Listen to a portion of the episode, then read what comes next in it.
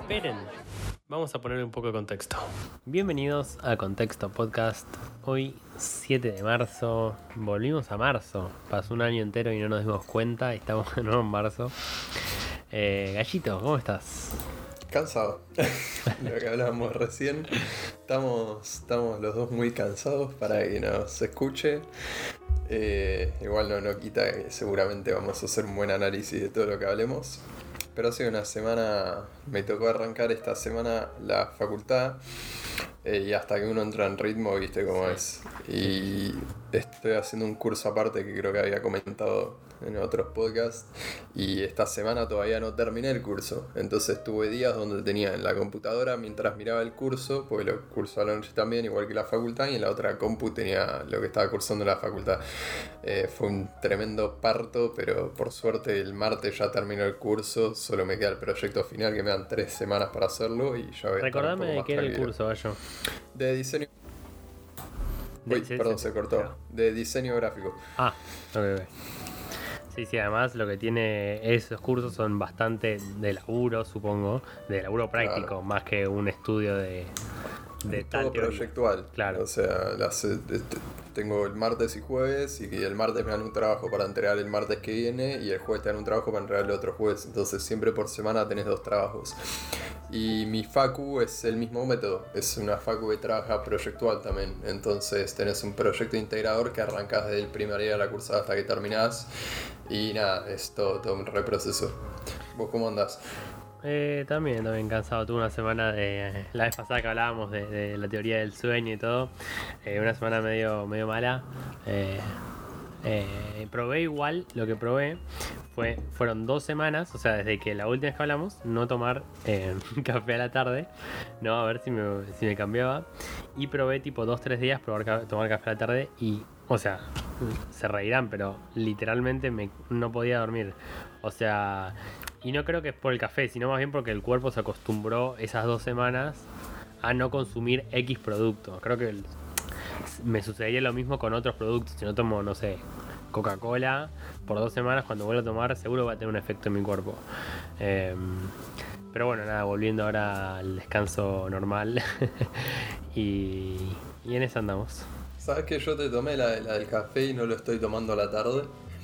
Eh, lo tuve que hacer nada más un día, que fue el viernes, sí, porque los, viernes, que fue antes de ayer, eh, laburo, doy clases y después curso, porque empecé a dar clases esta semana también de publicidad. Entonces, ese día dije, bueno, tomo café, pero la pensé porque el viernes a la noche no me iba a dormir temprano, entonces, no.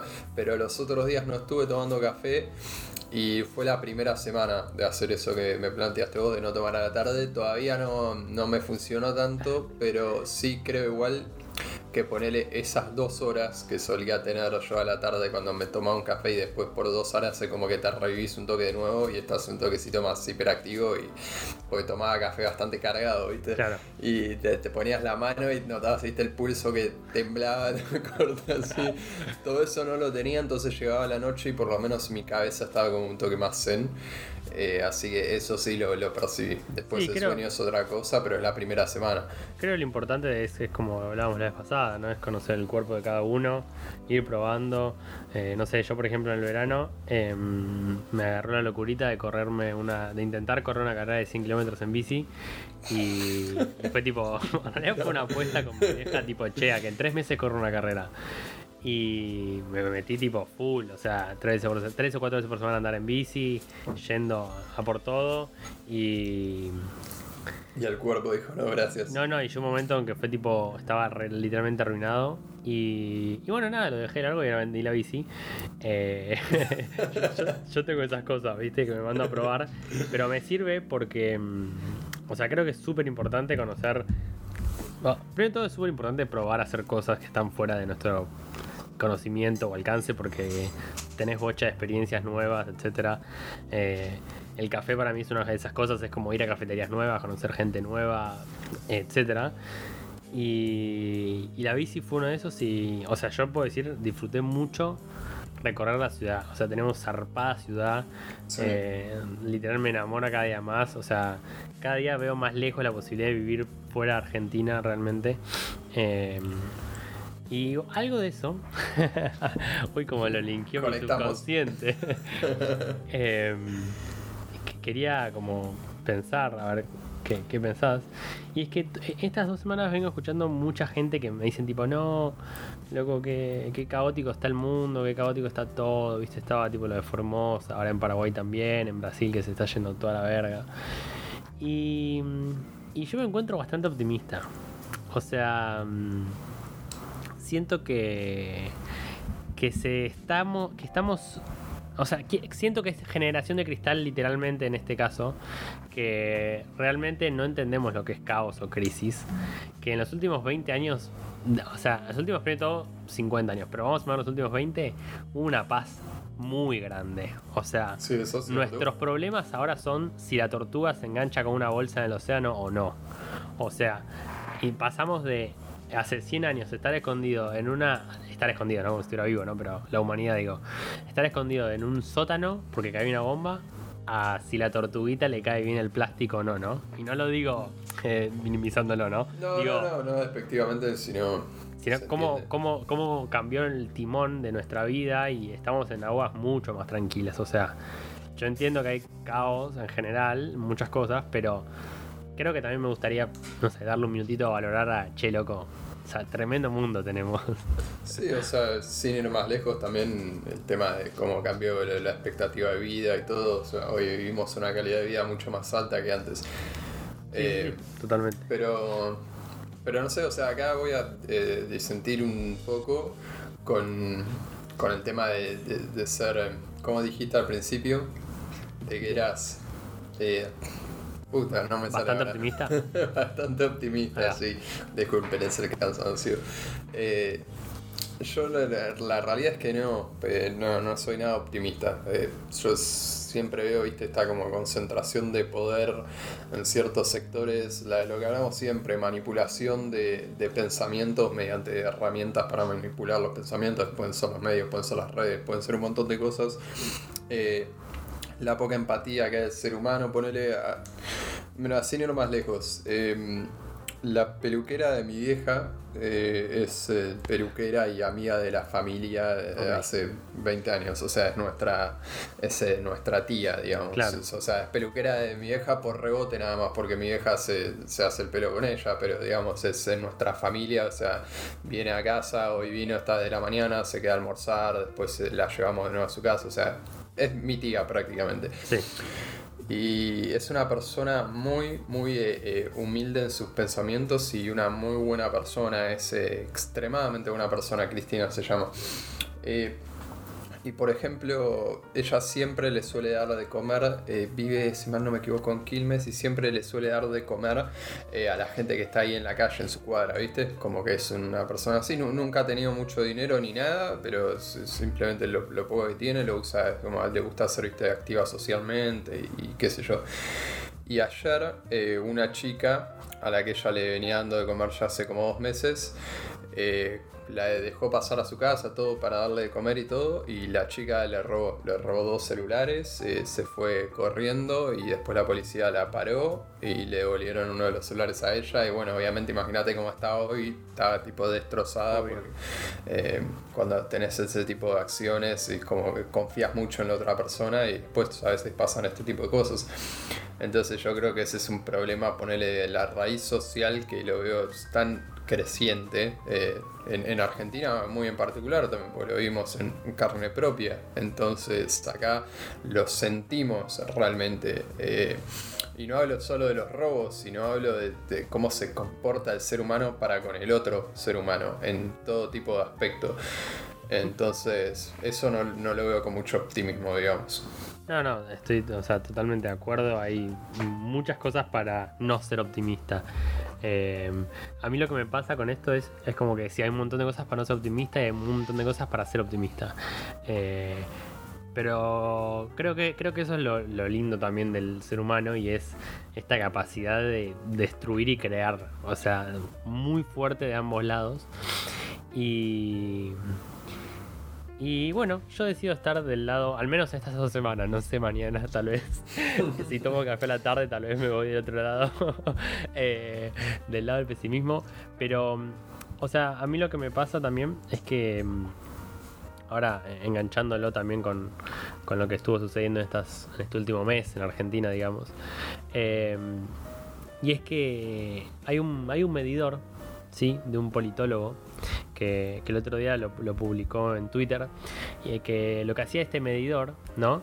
Eh, medía la, cantidad de tweets, o sea, medía la cantidad de tweets que se, que se posteaban de opinión, digamos, eh, que la midió desde 2010 en adelante, ¿sí? Sí. Y lo que medía esto era el sentimiento del que se vayan todos. Asumiendo que el 2001 fuera un 100%. Entonces lo que empezó a ver es que en más o menos 2010, 2011, por ahí, todavía no estaba Cristina, em, daba como un 35%. Fue escalando y hasta el, día de hoy, digamos 2020, ese medidor daba un 50%. O sea, en ese caso te, estaría dando la razón de que sí, podemos eh, tener un pensamiento pesimista con respecto a la política, que cada día eh, la gente confía menos en ella. Eh, y esto es algo que en cierto punto me pone medio mal, o ponele, porque mm, esto es lo que hablaba hoy también cuando me tomaba el café a la mañana con el barista que decía, mira, yo no tendría problema en votar al partido político contrario a lo que yo pienso pero hay algo que no podría tolerar y es un país sin política. Es, muy fuerte esto, ¿eh? pero realmente nos cuesta mucho medir eh, la importancia de la política y el peligro del discurso antipolítico eh, y a lo que puede llevar eso. Bueno, ¿te acordás medio de lo que hablábamos la otra vez? Conectando un toque con el tema del feminismo, que yo te había hecho un comentario que lo peor que podía pasar era cuando se genera esta indiferencia sí, hacia cualquier tipo de tema, bueno, se lo podemos ligar tranquilamente con la política. Totalmente. Y esto es algo que me pasa personalmente a mí, ¿eh? eh a mí me pasa, de, qué sé yo, el otro día tuvimos a tal vez la, una de las dirigentes políticas más importantes en la historia de la Argentina, con la que yo no comparto un montón de pensamientos, pero no deja de serlo, eh, haciendo política pura, que es justamente la política que yo no quiero ver en el país, que es eh, la política eh, pública, pero desde el discurso y no desde la acción. Eh, y, yo veía eso y había algunos tipos de cosas, otras no, pero algunas sí que se comentaban que me generaban cierta, cierta indignación, digamos, pero ya llega un punto donde uno piensa, la verdad que no, no sé, o sea, ya quería cambiar el canal, digamos, no, no me interesa, o sea, estoy esperando que llegue carne nueva y, que, hablen con otros discursos y que propongan nuevas cosas y ya, ya me cansé de que sea, eh, y no va por un partido político en particular, eh, ya me cansé de, de lo que es la clase política argentina en sí, todos, todos, todos, es como que no, no puedo. prendo la tele y la quiero apagar al toque. Hable quien esté hablando. Es insoportable, es soporífero. Bueno, em, es que hay, un, hay, un, hay una cosa ahí, ¿no? Que es, siempre estamos buscando lo nuevo, pero no queremos algo anárquico, algo antipolítico, etc. Ahora, el tema es, todo lo que sea nuevo, joven, nueva idea, va a salir de los mismos partidos, en general. Va a salir de un peronismo o de un antiperonismo. Muy raramente salga de un lugar que no sea ni, de esos dos partidos, ni sea algo medio así anárquico, etc. Eh, entonces es muy complicado encontrar figuras nuevas. O sea, yo entiendo y también me gustaría que haya figuras nuevas y pensamientos nuevos. Pero lamentablemente todo... Em, eh, no me sale. Funcionario político nuevo con nuevas ideas va a salir de alguno de los dos partidos existentes. o va a caer en alguno de los partidos existentes. Que es lo que pasó con Martín Lusto, por ejemplo, que quería ser un revolucionario en su momento, terminó con el PRO y así pasa con un montón. Bueno, la imagen de el otro día. Eh, sí, con, Bullrich. o sea, iba a terminar cayendo por ese lado. Este, Randazo, por ejemplo, tal vez es uno de los pocos ejemplos de un tipo que empezó con el peronismo muy vividamente y después cuando sus ideas se fueron yendo para otro lado no decidió irse con el partido contrario, sino quedó ahí como medio en el medio y está viendo cómo va a reformar su estrategia política. Pero la mayoría termina cayendo en un lado o en el otro, porque la realidad es que si uno lo que busca es llegar al poder, para poder accionar, que acá está el error justamente de la política argentina en general, te tiene que terminar eligiendo un bando porque si no, no llega al poder. Entonces, si no llegas al poder, no podés hacer nada de todas las ideas que vos estás pregonando. Entonces, eh, también es eso, ¿no? Es como terminás cediendo un poco de lo que sos, sos vos realmente para poder hacer un poquitito de lo que sos, porque si no, no podés hacer nada. Sí, es que lo que lo que tal vez habría que hacer es como un suicidio político, digamos, que sería alguien en el poder crear algún tipo de institución que le dé poder a unas a terceras fuerzas, ¿no? Que no sean ni ni un partido ni el otro, donde puedan encontrarse gente, por ejemplo, como Luz Torres, etcétera, y que esa institución tenga un poder de cambio. Es decir, no sé, por decir algo, ¿no? Crear un fondo de el pueblo, por decir algo, no un nombre tiro, el fondo del Sí, pueblo. sí, sí, sí. Que sea una cantidad de guita de los impuestos, de las inversiones que se todos los años va para ahí. Y que ese coso, ese fondo, sea manejado por el eh, por terceras fuerzas, digamos. Pero te lo corrompen en dos años, eso. No, no, no, o sea, obvio, en este país no funciona. le digo, le veo muy poca Muy para. Dubái, eso. Pero digo, eh, o sea, creo que la, la solución para que un tercer partido exista y ideas nuevas existan es que tiene que haber una institución que tenga poder de cambio, como decís vos, Sí. con gente de terceras fuerzas. El día que pase eso, la gente va a decir, ah, mirá, Lustó dice que tiene que hacer A, va, usa la plata del fondo y pasó A. Y Sí, sí, etcétera. Eh, O por lo menos se hace un, un referéndum social para ver si lo que propone Lusto es viable o no. Yo, eh, yo te lo juro, eh, para, yo desearía que se haga referéndums. Desearía, ¿eh? Pero que por todo, onda. Che, ¿queremos votar a los jueces? ¡Pum! Referéndum. Che, eh, y así. Y, y eso va, o sea, encima de eso, lo que hace es Por lo menos, eh, por lo menos te, te da una. Te, te marca el camino de qué es lo que está pensando la sociedad también. Lo que pasa es que hacer un referéndum en la sociedad argentina, viste, puede ser también detrimental en lo político, porque es una sociedad que muchas veces, por ejemplo, vuelvo a retomar, el otro día habló esta persona en la televisión. Y yo estaba escuchando la radio, eh, estaba escuchando, no pasa nada, podemos hablar, podemos mencionar nombres, pues somos particulares, no cobramos pauta de nadie, así que la radio La Red. Este, Yo nunca supe de qué bando es cada radio, ponele. Bueno, es que las radios son muy particulares, porque ponele, tenés algunas extremistas en el sentido como son el destape, y tenés algunas que van cambiando, depende de quién es el director de la radio en el momento, Claro. y muchas veces tienen políticas bastante liberales, corte, eh, pero no liberales hablando de lo económico, sino corte de que tienen Se va modificando. eh, sí, tienen tal vez cuatro programas que son muy de derecha y después te meten dos a la tarde que son muy izquierda, después es como que no, no... Y esas radios a mí son las que más me gustan, como Claro. que tienen un poco de variedad de todo y no pasa nada. Y ponerle a la mañana, en Radio La Red creo que era el sábado o el viernes, no sé, pero hay una... eh, eh, justamente es un programa bastante de izquierda en ese momento. Y yo lo escuchaba ahí para tenerlo de fondo, viste, ni idea. Y siempre la gente manda mensajes y obviamente el, el productor de la red en el momento elige qué pasar. Y estaba lleno de mensajes de gente grande, tipo de 60 años, y hablando como de, de esta persona, esta líder política, hablando como si fuera una leona y como que nunca la van a... Y, y- y a mí me sorprendía porque digo, bueno, esa es la sociedad argentina también. Es, eh, no hablamos de argumentos y ideas eh, y propuestas, hablamos de discursos y bancamos un discurso o el otro. No, eh, entonces, si vos usás referéndums también, y te puedo hacer un referéndum que la pregunta la hace esta persona, y a esta persona la siguen un 60% del país, y la persona propone eh, abrir un nuevo estadio de fútbol, como pasó en Santiago del Estero, en, acá en la capital federal, gastando un 20% de los recursos anuales de la nación. Y como la propone esta persona, esta líder política o líder político, eh, todos van a votar y el referéndum da que sí. Entonces se van un 20% del capital anual del país en eso. Y eh, obviamente en ese negocio los políticos se llevan una guita terrible porque es obra pública y quedó en eso. Entonces también hacer referéndums es mucho tantear con cuál es el estado educativo y de, todo aspecto de la sociedad y Argentina no está muy lista para tomar ese tipo de decisiones. No, pero por ejemplo, yo he tenido este, este debate de em, la intelectualidad o la, la educación de, un país con, con gente, con una, prácticamente con una persona bastante liberal en lo económico, y me tiraba esta siempre de, no, bueno, es que la gente es muy boluda, vota, y voy a decirlo, vota Cristina, vota tal, ¿no? Entonces, como que partir de ahí es muy complicado, porque si la gente es muy estúpida, según vos, para votar el peronismo o el macrismo, lo que sea, tipo, o sea, ¿qué hacemos? ¿No? Porque el 80% del país está votando a uno o al otro. O sea, que hay un 20% que, que es muy inteligente. No, yo creo que...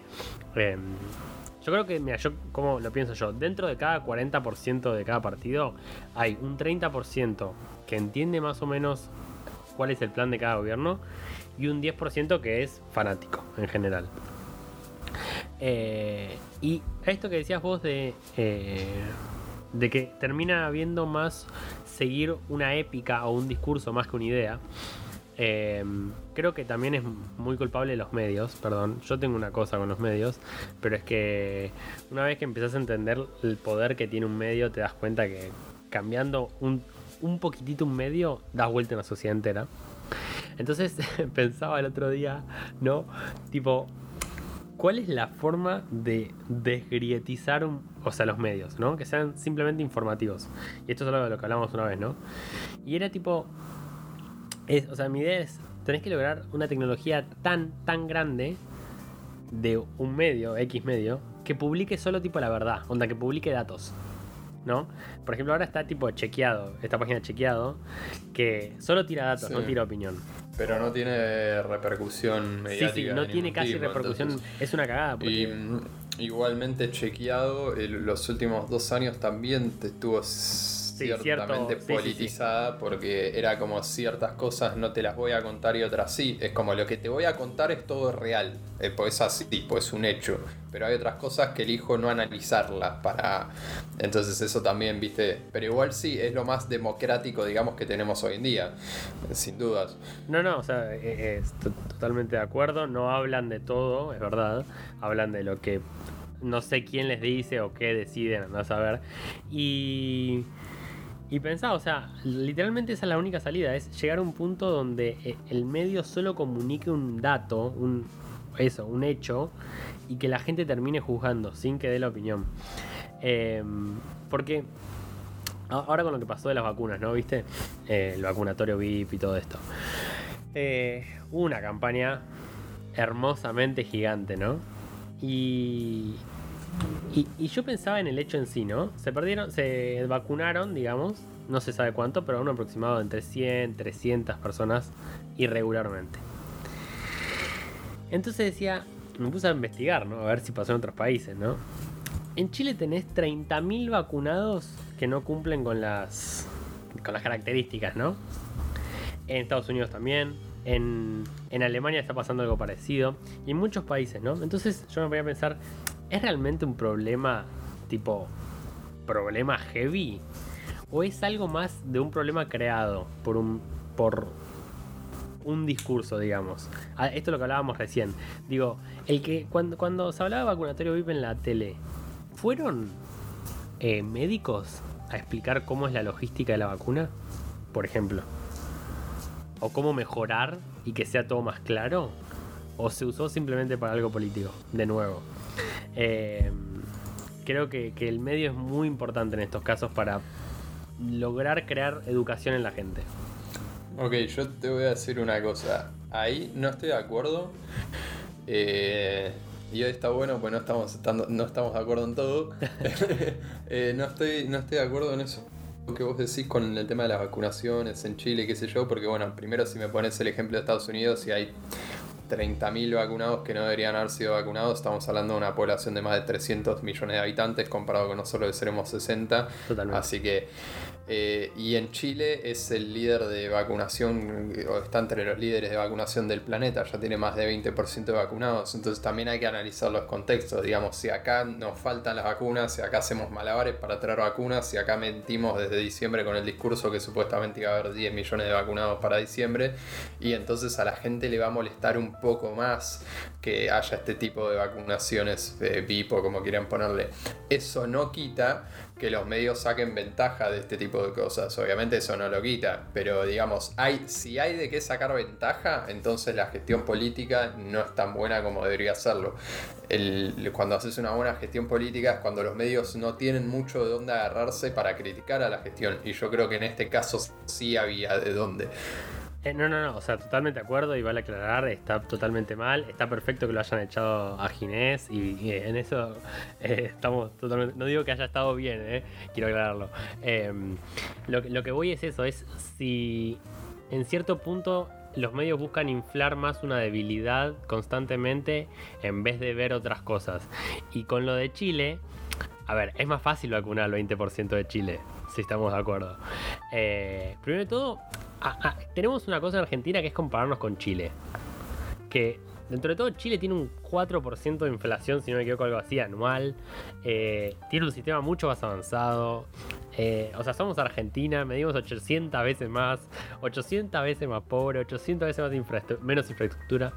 Pero aún así, esto no quita, de nuevo, fue un error. Eh, bien pagado, para mí echado es lo justo que había que hacer. Em, pero mi, mi, idea va tipo a, ok, se equivocaron y la repartieron mal. O fue una decisión errónea de este muchacho. Ahora, loco, qué bronca que no usen los medios para poner gente ahí a debatir de cómo repartir la vacuna o cómo distribuirla, la logística, etcétera. Nada, un descargo también.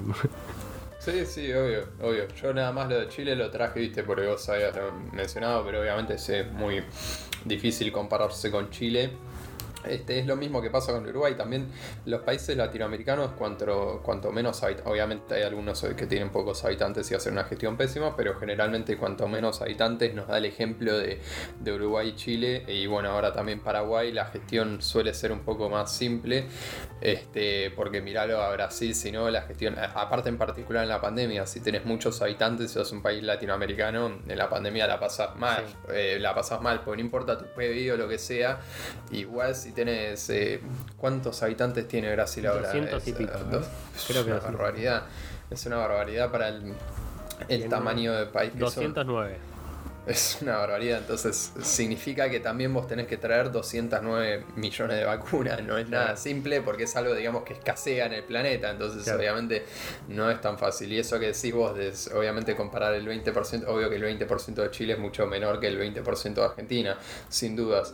Este, pero bueno, sí, es un error, pero al mismo tiempo eh, no, no, quita que Chile históricamente ha sido un país que no solo ha sido menos que Argentina económicamente a través de su historia, esto obviamente esta última década ha cambiado muchísimo, pero hablando a través de su historia, sino que también ha sufrido un montón de cosas que sufren todos los países latinoamericanos, como dictaduras de todo tipo, violación de los derechos humanos de todo tipo, cambios de gobiernos repentinos de neoliberalismo a gobiernos de izquierda constantemente, eh, ha tenido eh, problemas eh, sin ir más lejos, este mismo gobierno hace dos años o un año y medio tenía gente en la calle antes de la pandemia, tenía gente en la calle prendiendo la calle fuego por decisiones que se tomaban eh, en la educación. Eh, sí, en la educación y en el tema de la, del transporte. ¿Cómo se dice? Del transporte, exactamente. Este, digamos, es un país que sufre muchísimo distintas cosas sociales, pero eso no se ve tan reflejado en su economía, porque al fin y al cabo es un país que no lo sostiene tanto la economía estatal, sino el Estado es realmente un gestor. Este, entonces, bueno, también nos podemos comparar en esos aspectos. Eh, no, no, no, o sea, nadie duda de, la eficacia del gobierno de Chile, o sea, ojalá eh, pudiéramos gobernar mejor, más cercano a ese, tipo de estado, digamos. Em, algo que, pensaba con esto de que vos posteaste hace unos días, en, posteamos en, Instagram, que decía esta idea de cómo acabar con la roña política, ¿no? Entonces eh, empecé a pensar, tipo, o sea, literalmente quiénes somos, quiénes son los responsables de la roña, ¿no? Entonces, básicamente caía en dos, y era o el partido político, que es el que la produce, y los medios, que son los que la distribuyen, ¿no? Entonces decía, en términos políticos, ¿puede o sea, los partidos políticos deberían en cierto punto depurar los, lugares más radicales de su partido. ¿no? Eh, por ejemplo, en el caso del pro, eh, hay gente con la que a mí me gusta mucho escuchar, Mario Negri, eh, bueno, Cornejo, etcétera, y gente que me parece, perdón, nefasta, o sea, estilo Burrich, estilo, bueno, los que hay un, un grupito también dentro del pro que es por ejemplo los que hicieron los de las bolsas mortuorias, etcétera. Y lo mismo con el quillerismo, ¿no? Eh, dejar más gente que pueda dialogar, que pueda debatir y quitar lo más radical, aunque sabemos que lo radical trae votos. Y desde el punto de los medios me cuestionaba algo, ¿no? Decía, una pregunta, ¿no?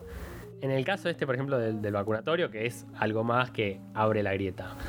Eh, ¿Se enteró el jugenio o le importa al jugenio que se hayan repartido mal 300, se hayan regalado amigos 300 vacunas? ¿O al jugenio le importan más otras cosas? Por decir jugenio, ¿no? Por decir, no sé, al de Tierra del Fuego. ¿O es un problema porteño la grieta?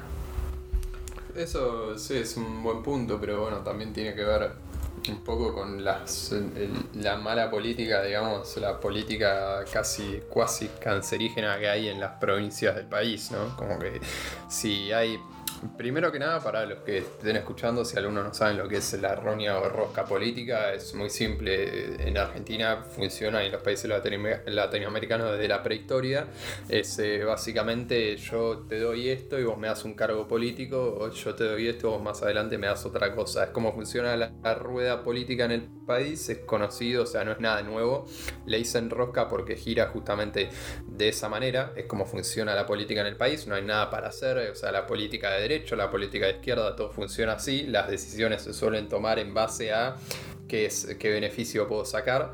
No solo económico, es, sino muchas veces de votos. Para conseguir los votos en, el Senado, en, en la Cámara de Diputados, se tiene que hacer mucha rosca. O sea, esto que pasa cuando no se presentan diputados para no dar el quórum, surge todo de una rosca. Es que le estoy dando a esos diputados para que no se presenten, porque si no, porque no se van a presentar? Entonces, si hay rosca, digamos, acá en, en, lo que es el, la gestión, digamos, de la capital federal y todo lo que está concentrado en, el poder de la nación que está concentrado acá en capital federal y en la provincia de Buenos Aires, en el resto de las provincias mucho más, porque hay menos manera de controlar de que se, claro, de que se evidencien este tipo de cosas. Entonces es muy complejo en, en Argentina, aparte con su extenso territorio, a ver cómo solucionar estos problemas.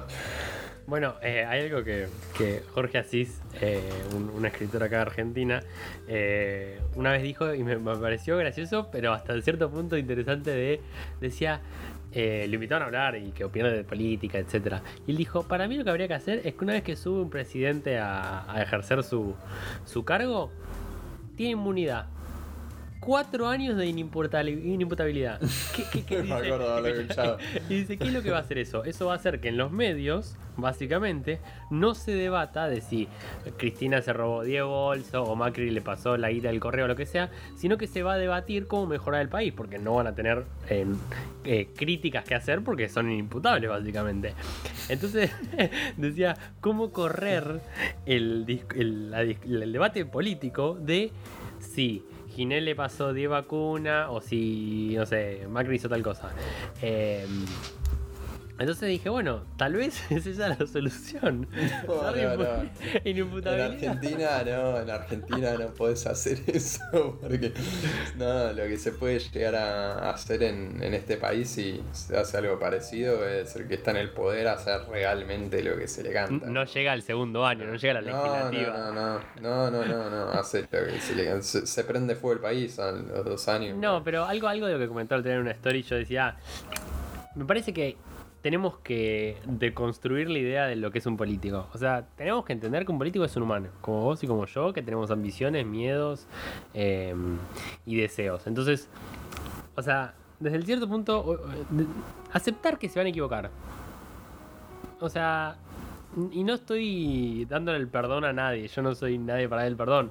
Pero me parece que en el punto en el que aceptemos que se van a equivocar, y no estoy hablando de equivocaciones graves, graves, me refiero a equivocaciones. Em, no sé, Carrillo le va a dar un laburo al hijo en la oficina. O, o, tal vez es muy garantista lo que estoy diciendo, ¿eh?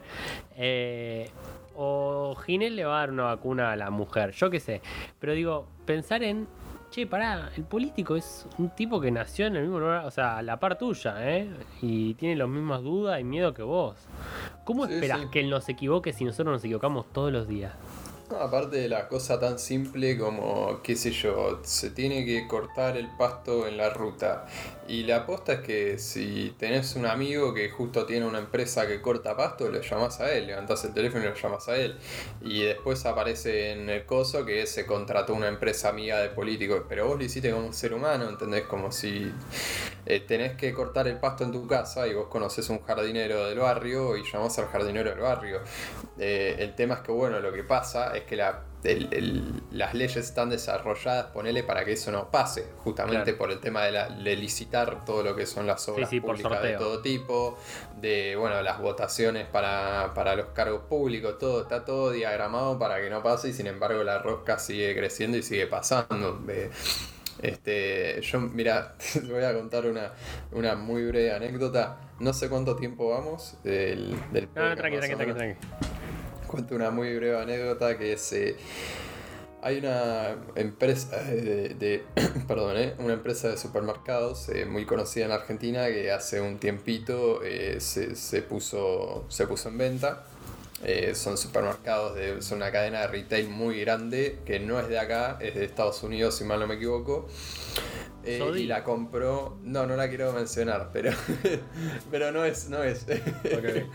Eh, se puso en mente y la compró un grupo político que se llama. eh, el grupo político, si lo puedo mencionar, no voy a mencionar la marca, la compró el grupo de Narváez. Lo puedo mencionar porque lo mencionan en todos los ¿Cómo medios. compra este Narváez? Mañana va a ser dueño de Este, mi vida.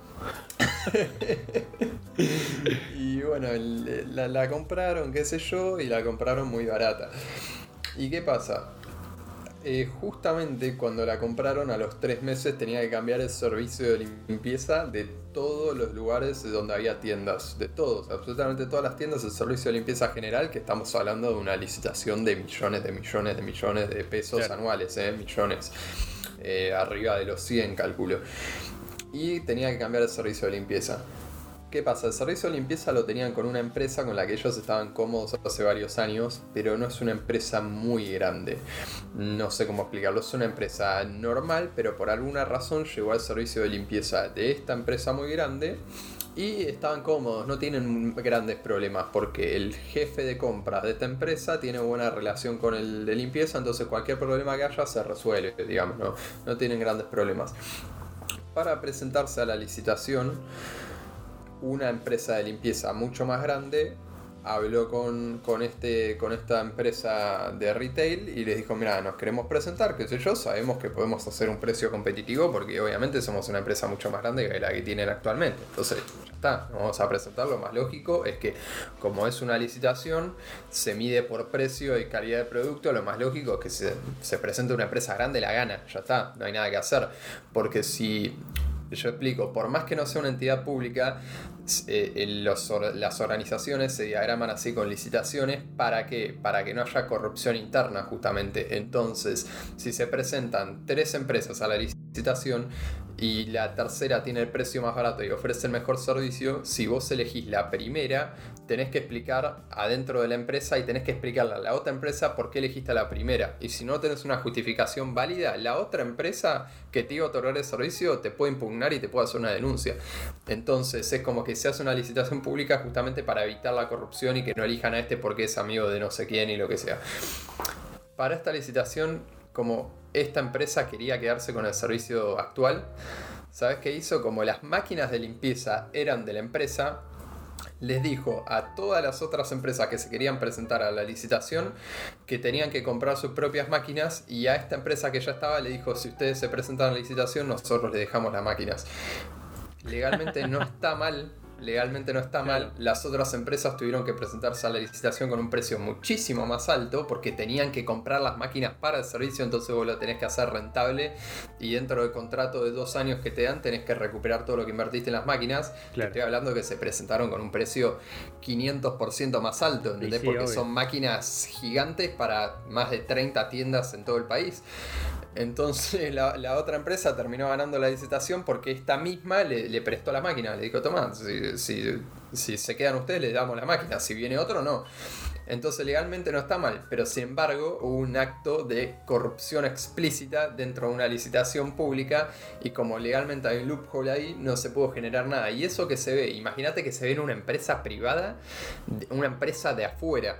Imagínate que se ve en eso, una empresa recién comprada por el grupo, todo, se, se evidencia la corrupción. Imagínate lo que se ve en el marco político, que las entidades públicas no tienen este tipo de control que tienen las privadas. Entonces, me pareció una buena anécdota para ponerla de ejemplo de lo que pasa en la rosca política. Eso es rosca pura, es, es así. No la, no la tenía, pero toda esa anécdota y no sabía que sucedía eso en las empresas privadas también. O sea, no sabía que había licitaciones en las empresas privadas. Pensé que era solo en el, en el espectro público, digamos. No, no, es terrible. ¿eh? No la, no, no, es más, o sea, a lo que yo suponía era tipo, ok, yo puedo elegir a quien quiera por mi empresa. Pero, pero no la tenía. Bueno, pero ahí nos muestra entonces eh, eh, esta, esta cosa de, no sé, idolatrar también a la empresa, pensando que la empresa y el empresario es, es lo más puro que hay. Tampoco, o sea, son humanos como el político, como el empresario y como vos. O sea, vos, eh, Juan, ves corrupción en aspectos familiares, en aspectos sociales, en aspectos de educación. Entonces, no sé, tal vez creo que es momento de, en cierto punto, darnos un poquito de changüí al humano y aceptar que claramente vamos a querer beneficiar en cierto punto a los nuestros. O sea, ¿qué es lo que sucedería si le damos un poquitito más de changüí, en este caso al político o al empresario, lo que sea? Lo que va a suceder es que, ok, van a seguir sucediendo esas cosas, pero creo que nos vamos a enfocar más en las, en las medidas macro que realice cada gobierno. Y eso va a ser mejor para el país. Eh, no sé, vos ves tipo el hijo de Biden tiene 8, por darte un ejemplo, no tiene 800 mambo, 800 quilombo. Eh, el hijo de Trump también. Pero yo creo que en cierto punto eh, lograron una macro, una, una estabilidad social mucho más grande porque aceptaron ciertas cosas que el humano va a hacer, o sea, ciertas corrupciones y errores que van a cometer. Eh, no sé, creo que, no sé, yo le doy un poquito más de changüí a los, a los políticos con equivocaciones muy simples y básicas. Sí, en eso, en eso te banco, es así, o sea, hay que ser, ser un poco más empático, entender que no dejan de ser seres humanos, que cometen sus errores de todo tipo, pero bueno, al fin y al cabo igual también hay que ponerles esa presión porque por, alguna razón están en el cargo en el que están y uno toma la responsabilidad que decide tomar. No digo que uno tenga que ser un ser humano impoluto porque si no dejaría de vivir la vida como tal, pero eh, eh, es como que yo no tomaría la responsabilidad tal vez de, de, ser un presidente, no lo sé dentro de 30 años, pero en este momento no, porque sé que tomaría un montón de, tendría un montón de errores humanos que quiero tenerlos, eh, quiero tenerlos todavía porque son parte de, de vivir la vida. Este, pero cuando uno toma un cargo público tiene que entender también que hay varias decisiones, como, a ver, obviamente lo de Biden nadie puede hablar del hijo de Biden, pero si Biden tiene en su vida personal problemas eh, eh, que, que, lo puedan exponer de manera pública como los ha tenido, digamos, yo creo que eso eh, es parte de, ser un buen profesional político, digamos, hay que tratar de reducirlos al mínimo, no sé si me explico. Sí, sí, sí, o sea, tratar de, de que si tenés mini, mini fallitas que se muestren también lo menos posible. Y no, obvio, yo también estoy de acuerdo de eh, tenemos que poner el ojo en los políticos, siempre, siempre hay que estar atento, pero hace poco leí un, newsletter que recibo de un medio independiente que decía tenemos que castigar pero sin vendernos a los desestabilizadores. O sea, eh, castiguemos, echemos, eh, hagamos juicio, hagamos todo, eh. pero ojo, ojo con no darle mucho, muchos tiros al político porque va a venir algo que es peor que el político. no sé, yo creo eso. Sí, sí, eso, eso, eso coincido. O sea, hay. como, como se agarraron de esto, viste que yo te digo, si hay de dónde agarrar, eh, los medios tienen una justificación para agarrarse, pero al mismo tiempo también deciden agarrarse más de lo normal porque justamente es parte de la desestabilización que quieren generar. A ver, no es, no es casualidad que un diario muy famoso de este grupo en particular que suele ser más de derecha que otra cosa y tan importante en los medios, de una semana para la otra, justamente cuando se generó todo esto del vacuna gate o como le quieran poner, eh, comenzó una campaña donde contrató un montón de periodistas, no, no sé si lo llegaste a, ver, pero bueno, contrató un montón de periodistas y empezó programas de, televisión dentro de, ese mismo medio que son todos, digamos, eh, no de lavado de cerebro, porque no, no lo veo así. Pues son programas de opinión y la gente que los querrá ver los ve y la gente que no, no. Pero agarraron un montón de periodistas que tenían estas opiniones extremistas de derecha en, en otros programas y los llevó todos a este, a este canal de este grupo que es conocidamente un diario, pero empezó un programa de televisión hace unos años y, y, les está yendo bien, digamos. Hicieron toda esta movida de un día para el otro, movieron como 6, 7 periodistas, ¿eh? que son periodistas de primer nivel, que no que tienen su opinión propia muy formada, pero para mí hacen no son malos periodistas, son buenos periodistas porque al periodismo va mucho más allá de la opinión. O sea, hay uno en particular que es joven, que tiene unas cualidades para hacer monólogos eh, excelentes y tiene unas cualidades de presentador muy buenas y es muy informativo en lo que dice y todo y habla muy claramente. Eh, yo no coincido en un montón de opiniones, pero no creo que deje de ser un mal periodista, ¿viste? Pero mm, metieron así de un día para el otro 6-7 periodistas, pum, todos dentro del canal, todo lo tenían armado hace tiempo y lo dispararon en el momento estratégico, que era el momento donde el gobierno se vio más débil por mucho tiempo. Bueno, y tiene una cifra, 15 millones de dólares fue lo que puso un expresidente en este nuevo grupo para formar parte, que tampoco es casualidad, y esto sucedió en febrero. Em, eh, pero sí, y, ¿sabes lo que me dio? También me sorprendió en, eso que decís vos. Em, hay, una, hay unas tablitas que salen todos los días que son los ratings de cada programa y estaba, había cinco puntos en uno de extrema, digamos, eh, izquierda, por decirle algo, extremo peronismo, y otra en extrema derecha. Los otros cinco puntos ahí. Y después, bueno, los del medio con uno o dos puntos. Y era esto lo que hablamos hace, no sé, uno o dos podcasts de cada vez los medios radicalizándose más también. Em, pero bueno. Y eso eh, conste que los del medio no suelen estar tan en el medio y son. No, no, no. Me asustó eso. Porque yo dije, che, pará, yo el del medio pensaba que era de derecha. Ah, no, no la conocía la derecha yo. No, esta es la derecha. No. Pero. Eh, no sé, o sea, creo que la revolución tal vez pasa de, de consumir cuanto más medios independientes. Eh, yo estoy suscrito y lo recomiendo a muchos medios que de, gente también del medio, eh, que suelen ser los que menos pauta tienen, entonces son más libres de opinar también. Eh, y lo recomiendo mucho. recibir esos newsletters a mí me, nutre de, de, ambos lados y es muy bueno. 100%. nada, no sé si, si habría algo más que agregar. Eh. Yo creo que por hoy estamos bien. Me parece que. Sí, yo, yo renuevo mi optimismo y, yo sé que el país muchas veces nos decepciona, pero, pero debatamos y generemos espacios políticos que no estén radicalizados, porque apenas te descuidas, nos aparece un partido político que nos hace pelota. Em, digo, prefiero mantenerme en los que están por ahora por ahora. Eh, pero bueno, eh, espero que les haya gustado. ¿Algo más que decir, Gallito? No, nada más. Bueno, esta semana estuvo muy tranquila en, el aspecto de se, calmaron un poco más varias cosas. Eh, pero ya arranqué el ritmo. Arranqué el ritmo de nuevo, el ritmo odioso de nuevo. Pero sin embargo, mira, estamos acá haciendo el podcast, así que no me puedo quejar. Así que no, nada, nada más que, que opinar. Y les, quiero tirar un, último dato. Em, busquen en internet sobre un nuevo estudio entre Japón, Estados Unidos y Canadá de una modificación cerebral que están haciendo muy interesante y muy simple de replicar en todo el mundo para eh, un, estudio, digamos, algo que vos te puedes hacer que para reducir miedos, ansiedades, eh, aumentar la motivación, etcétera. Eh, búsquenlo así, aparecen las últimas noticias. Nada, un datito que Voy a buscar en este momento. Eh, Súper interesante. Ahora te, les paso el, te paso el nombre y después lo paso en Instagram también. Pero bueno, que tengan unos lindos dos semanas y nos vemos en 15 días. Chao. Adiós.